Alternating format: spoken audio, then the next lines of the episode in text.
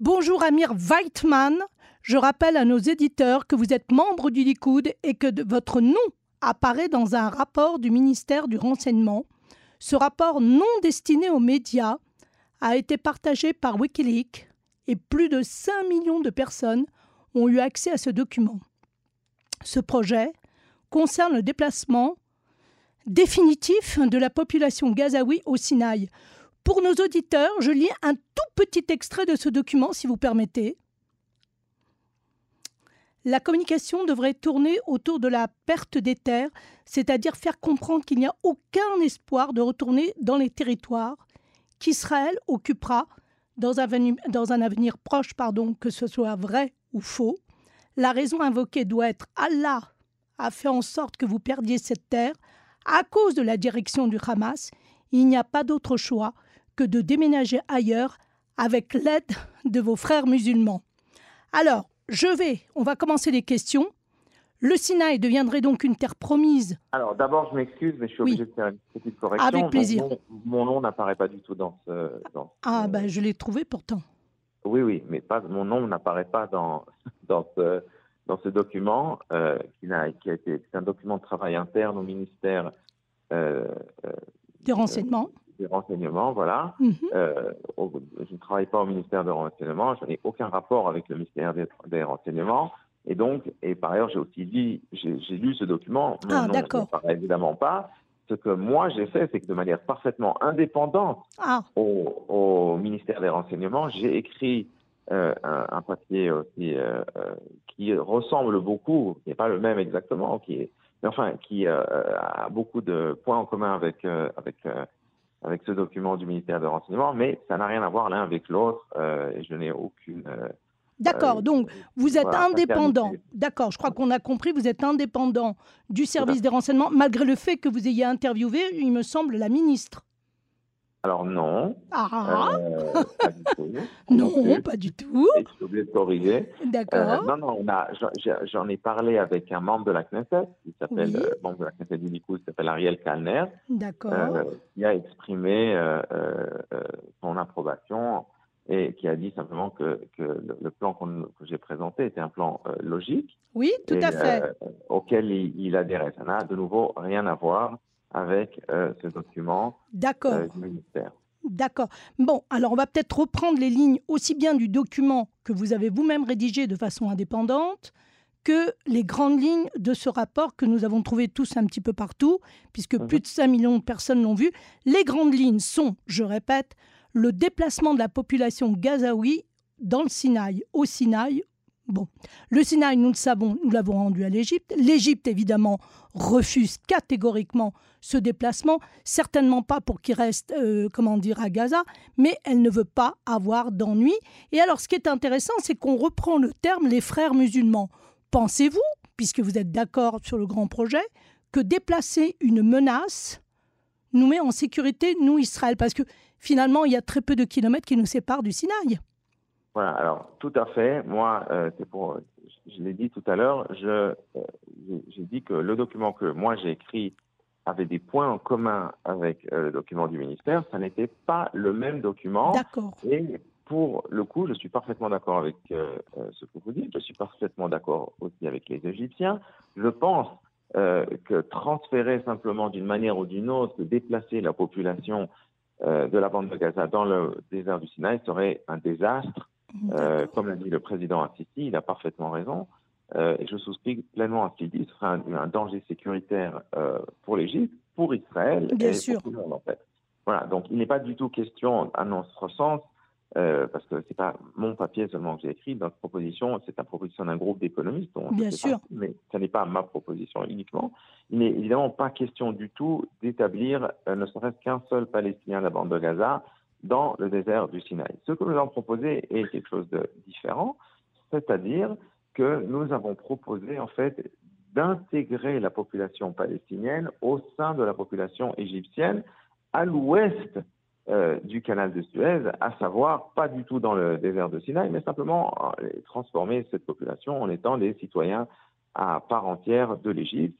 Et, euh, à, part, et, à part ça, compenser la population palestinienne largement pour la perte de biens que représente la bande de Gaza, d'une part, et d'autre part, faire en sorte, et ça c'est important, de compenser l'Égypte. Oui, j'allais le dire. Parce que, mhm. évidemment, intégrer une population de pas loin de 2 millions d'habitants, c'est tout de même un effort qu'il faut, qu'il faut pouvoir financer et la communauté internationale peut le faire. Maintenant, pour ajouter quelques chiffres, on ne parle mhm. pas de chiffres significatif, parce que c'est une population qui est pauvre, qui est très pauvre même. Le, mhm. PIB par habitant moyen de la bande de Gaza est environ de 3500 dollars par personne. Faites les calculs, ça fait pas grand-chose. Par an ou euh, par mois? Par an. Ah oui, d'accord, oui, c'est oui. Ah non, donc on parle d'un revenu de moins de 300 dollars par mois. Euh, un peu moins de 300 dollars par mois. Voilà, mm, c'est de cet ordre-là, donc c'est vraiment pas grand-chose mhm. euh, pour faire un, petit peu, pour voir si on touchera, disons qu'un Gazaoui moyen touche un peu plus de 1000, euh, de shekels par mois. Euh, mm. maintenant, pour comprendre, en plus, il y a une énorme, disons, distribution des revenus. Ça veut dire qu'il y a une toute petite minorité qui s'accapare, corrompue évidemment, qui est, pro, qui est proche du Hamas, qui, qui s'accapare la plupart des richesses et qui donc vit dans un niveau de vie élevé, mais tout le reste on va dire 90 ou 95% de la bande de Gaza qui vit dans des conditions quand même difficiles. Donc, euh, euh, pour l'écrasante majorité euh, de la bande de Gaza, on ne parle même pas d'un revenu de 300 dollars par, par mois, mais en fait significativement moins. Voilà, ça c'est ce qu'il faut comprendre. Donc, sur la base de ça, on peut en fait, avec un budget d'environ 5 à peut-être 8 milliards de dollars, mmh. réinstaller la totalité de la population arabe de la bande de Gaza en Égypte propre, propre, proprement dit. Ça, c'est juste euh, les coûts de directs de réinstallation, parce qu'en fait, il faut leur donner évidemment un logement. Mais il se trouve qu'en Égypte, il y a euh, des, millions en fait, d'appartements qui sont euh, disponibles. Dans, cette zone d'Égypte vous avez, que vous avez précisé ah alors, on a parlé, nous, par exemple, d'installer cette population dans, la, dans la zone, je dirais, du, Grand Caire. Dans, il, y a, où il y a des zones, c'est énorme, il faut avoir quelques chiffres sur l'Égypte. L'Égypte est un pays où il y a environ 113 voire 114 millions d'habitants aujourd'hui. La natalité en Égypte représente environ 2 millions de nouvelles naissances chaque année. Donc, ah euh, vous comprenez que moins de 2 millions d'habitants de la bande de Gaza, ça représente en fin de compte moins de 2% de la population égyptienne et simplement moins de la natalité égyptienne sur une année. Donc, il ne mm. s'agit pas d'un événement significatif du point de vue de l'Égypte, ni de, du point de vue géographique, ni du point de vue démographique, ni même du point de vue économique. Certainement pas si la communauté internationale met un petit peu la main à la pâte. Et bon, pour passer maintenant sur les détails, on parle d'un plan dont euh, au maximum qui coûterait 40 à 50 milliards de dollars, qui n'est pas grand-chose à l'échelle de la communauté internationale. Même un pays comme Israël pourrait en fait tout seul financer un plan sans, comme de cet ordre sans grand problème. Certainement, euh, si on, on, obtient l'aide euh, des États-Unis, de l'Europe, de l'Arabie saoudite, etc., on parle de sommes qui sont sans, importance en fait. On parle de, sommes très faibles. Oui, alors j'ai tout de même une question centrale, parce qu'on mhm. parle de l'Égypte, on parle de nous, Israël, on parle des États-Unis, mais les Palestiniens, pensez-vous qu'ils vont être prêts à renoncer à leur État palestinien? Alors, on Alors, c'est très important de comprendre qu'on ne parle que de la bande de Gaza, on ne parle pas oui, de bien sûr. Mhm. Et euh, je pense que non seulement, euh, d'abord, les Palestiniens veulent quitter. La majorité des Palestiniens veulent quitter. Il faut savoir qu'ils veulent tellement quitter que le Hamas ne les laisse pas partir parce que le Hamas a peur de laisser mhm. ouvrir euh, la frontière parce qu'ils savent pertinemment que la majorité, pas tous, mais la majorité des Palestiniens attendent qu'une chose, c'est de prendre leur clic, leur claque et de partir. En fait, les Palestiniens sont maintenus en prison, parce qu'il n'y a pas d'autre terme, par, d'une part, euh, le Hamas, d'autre part, par l'Égypte, qui les empêche de partir. Tous les sondages qui ont toujours été faits dans cette région ont indiqué que dans la mesure où, si on donnait aux Palestiniens une alternative réelle, une majorité d'entre eux désireraient quitter la région euh, et arrêter de souffrir en fait et d'être des otages en fait du Hamas pour recréer un avenir qui soit meilleur pour eux, pour leurs familles, pour leurs enfants, etc. Donc, euh, il n'y a pas de véritable problème, contrairement à ce qu'on dit euh, de manière fausse, il n'y a pas de vrai problème vis-à-vis des Palestiniens. Il y a un vrai problème parce que on n'arrive pas à, les, si vous voulez, à trouver des gens qui seraient prêts à les accepter. C'est ça la ah, Alors, justement. ce sont des gens qui souffrent de vivre euh, sous des, des régimes de violence. Totalitaires, surtout. Qui n'ont pas d'alternative. Il faut, et c'est notre devoir, et c'est ce que nous avons essayé de montrer dans notre, dans notre papier, mais évidemment, il peut y avoir d'autres alternatives. C'est juste une proposition, ce que nous avons fait. Mais nous devons, en fait, créer une, créer une alternative humanitaire pour cette population qui sera une, une alternative humanitaire d'abord pour eux, parce que euh, tout de même les Palestiniens souffrent depuis, euh, depuis très longtemps dans des conditions mhm. pas euh, raisonnables, ils ont aussi le droit d'avoir un futur, un futur et une vie normale d'une part, et ce sont évidemment des conditions humanitaires pour les Juifs, pour les Israéliens, parce qu'on voit très bien malheureusement que la population palestinienne est sous l'emprise d'une idéologie islamo-nazie, antisémite de manière virulente, dont l'objet clair est, avoué. On a encore entendu le mhm. porte-parole du Hamas le dire publiquement à la télévision aujourd'hui. Euh, euh, mm. Leur objet est clair, il est l'anéantissement et l'annihilation euh, des Juifs, tout simplement, et de l'État d'Israël. Donc, ce n'est pas possible pour Israël de vivre à côté. Oui, bien sûr, oui, oui, oui, tout à fait, la menace. comme, comme, comme objet avoué, désiré et public de nous annihiler. Je pense que ce n'est pas raisonnable de demander à la population israélienne d'accepter de vivre sous l'emprise d'une menace euh, existentielle de ce type, et d'une, ça c'est d'une part. Et donc, de l'autre part, vis-à-vis des Palestiniens, il faut que nous trouvions une solution humaine, normale, et qui leur permette de vivre normalement dans un endroit où ils ne seront pas pris en otage par des islamo-fascistes euh, qui euh, jouent de leur vie comme on, comme on sacrifierait une pièce aux échecs afin de gagner une partie.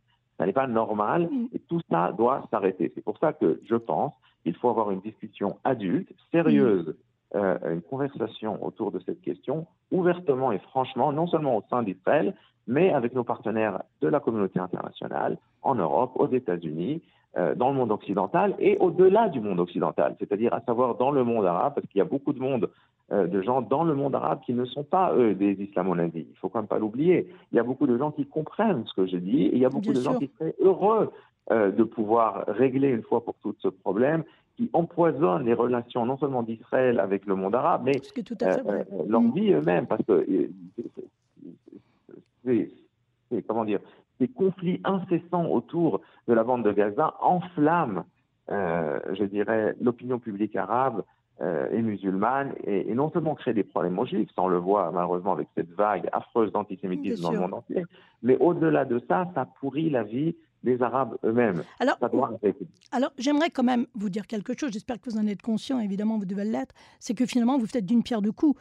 D'un côté, on recule la menace, il y aurait normalement plus de menaces si on arrive à intégrer cette population au sein même de l'Égypte en espérant qu'il n'y ait pas de nouvelles alliances avec les frères musulmans, on en reparlera tout à l'heure, mais d'un autre côté, eh bien, on efface la cause palestinienne. Est-ce que vous vous rendez compte ce que cela veut dire et ce que cela représente dans le monde? on n'efface pas la cause palestinienne parce qu'on la limite à la Judée-Samarie. Au contraire, je pense qu'une ah. initiative de ce genre, qui en fait neutraliserait la question de la bande de Gaza, mais pas la, la question palestinienne, permettrait de reprendre le, processus de paix. Ce que je veux dire, c'est qu'une fois la question euh, de Gaza fermée, en fait, je pense que la question de la Judée-Samarie devient beaucoup plus simple à régler parce qu'on peut euh, et là, je parle même de gens qui s'identifient par exemple avec la gauche ou avec euh, beaucoup de gens dans la communauté internationale qui, depuis des années, euh, essaient de faire avancer une solution à deux États, mais il faut comprendre que une, une, partie significative de l'empêchement d'arriver à une solution, c'est justement cette question de Gaza. À partir du moment où la question de Gaza est, devient passée, eh bien, ça devient beaucoup plus simple en réalité de régler la, la, question, la problématique de la vie des salariés sur la base euh, d'un compromis, ce d'autant plus qu'une fois que les Palestiniens auront compris que l'extrémisme euh, non seulement ne leur apportait pas de dividendes et qu'ils n'allaient pas réussir à détruire l'État d'Israël, mais en plus, euh, ça leur apporte des problèmes et des défaites.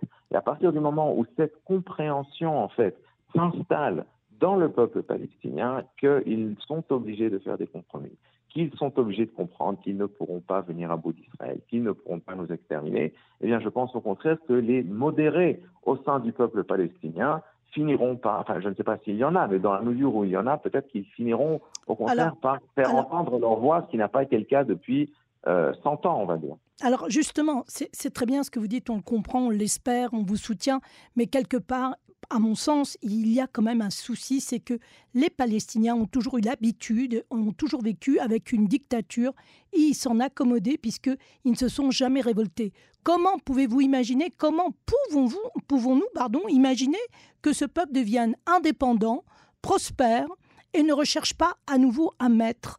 Et évidemment, dans maître, j'entends dictateur, j'entends menace, j'entends Hamas, parce qu'une idéologie, si on si on n'abat pas les têtes, si on les coupe pas, eh bien, elle reviendra.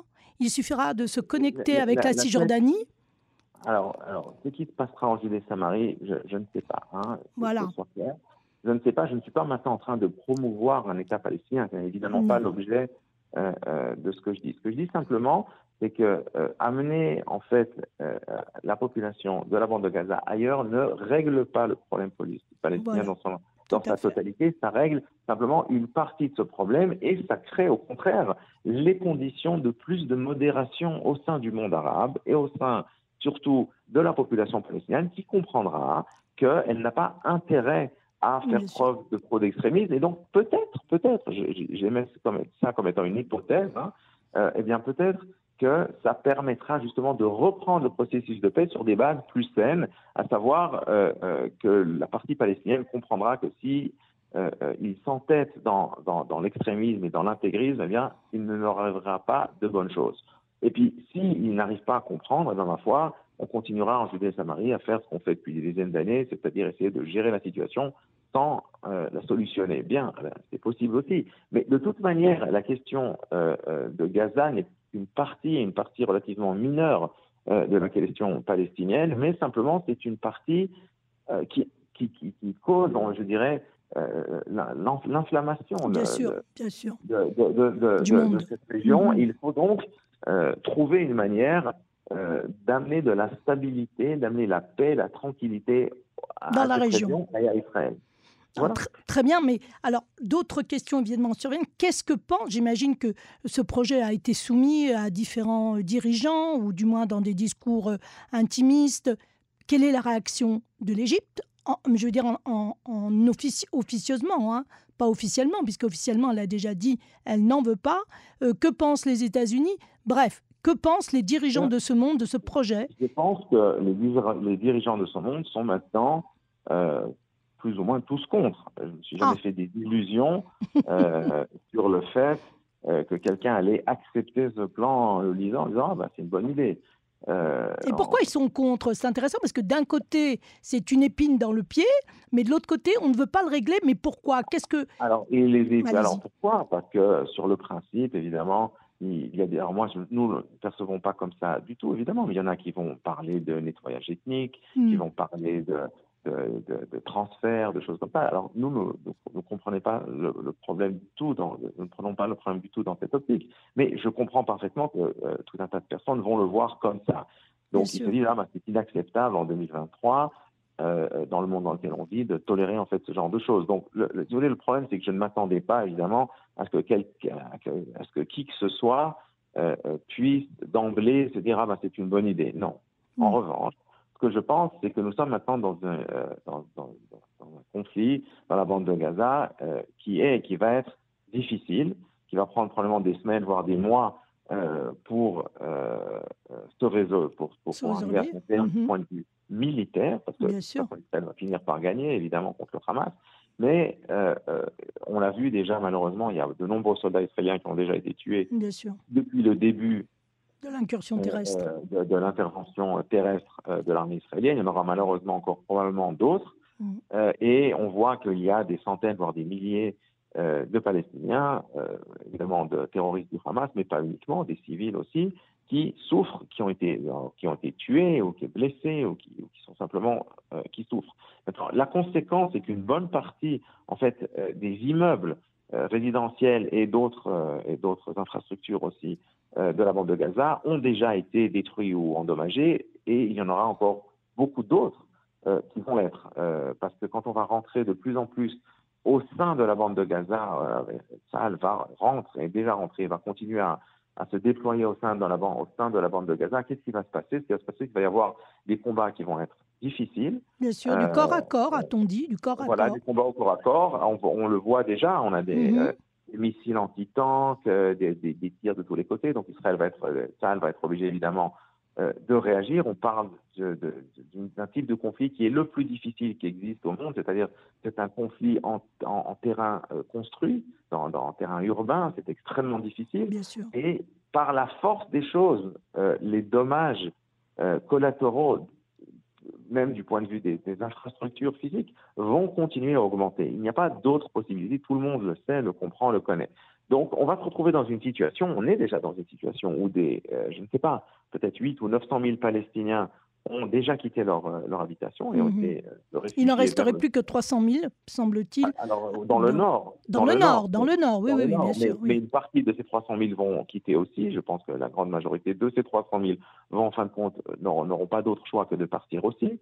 Euh, et puis ensuite, une fois qu'Israël aura fini de, de, de, prendre le contrôle du nord de la bande de Gaza, il est évident que ça, bien évident que ça ne va pas s'arrêter là-bas. On va passer au sud de la bande de Gaza. Et ensuite, ils vont aller où? Tous ces Palestiniens Donc, dans la réalité, euh, euh, qu'on le veuille ou non, de nouveau, ce n'est pas quelque chose que moi, évidemment, je vais décider ou même encourager.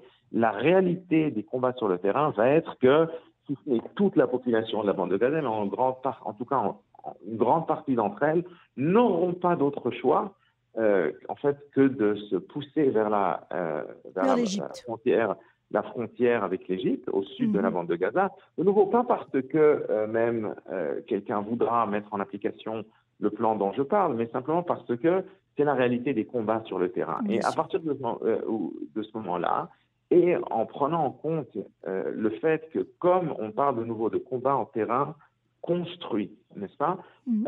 qui ne vont pas s'arrêter même après que Israël ait pris le contrôle euh, des régions dans la bande de Gaza, tout simplement parce qu'on le sait, le Hamas a construit des centaines et des centaines de kilomètres, voire des milliers de kilomètres, je ne sais pas.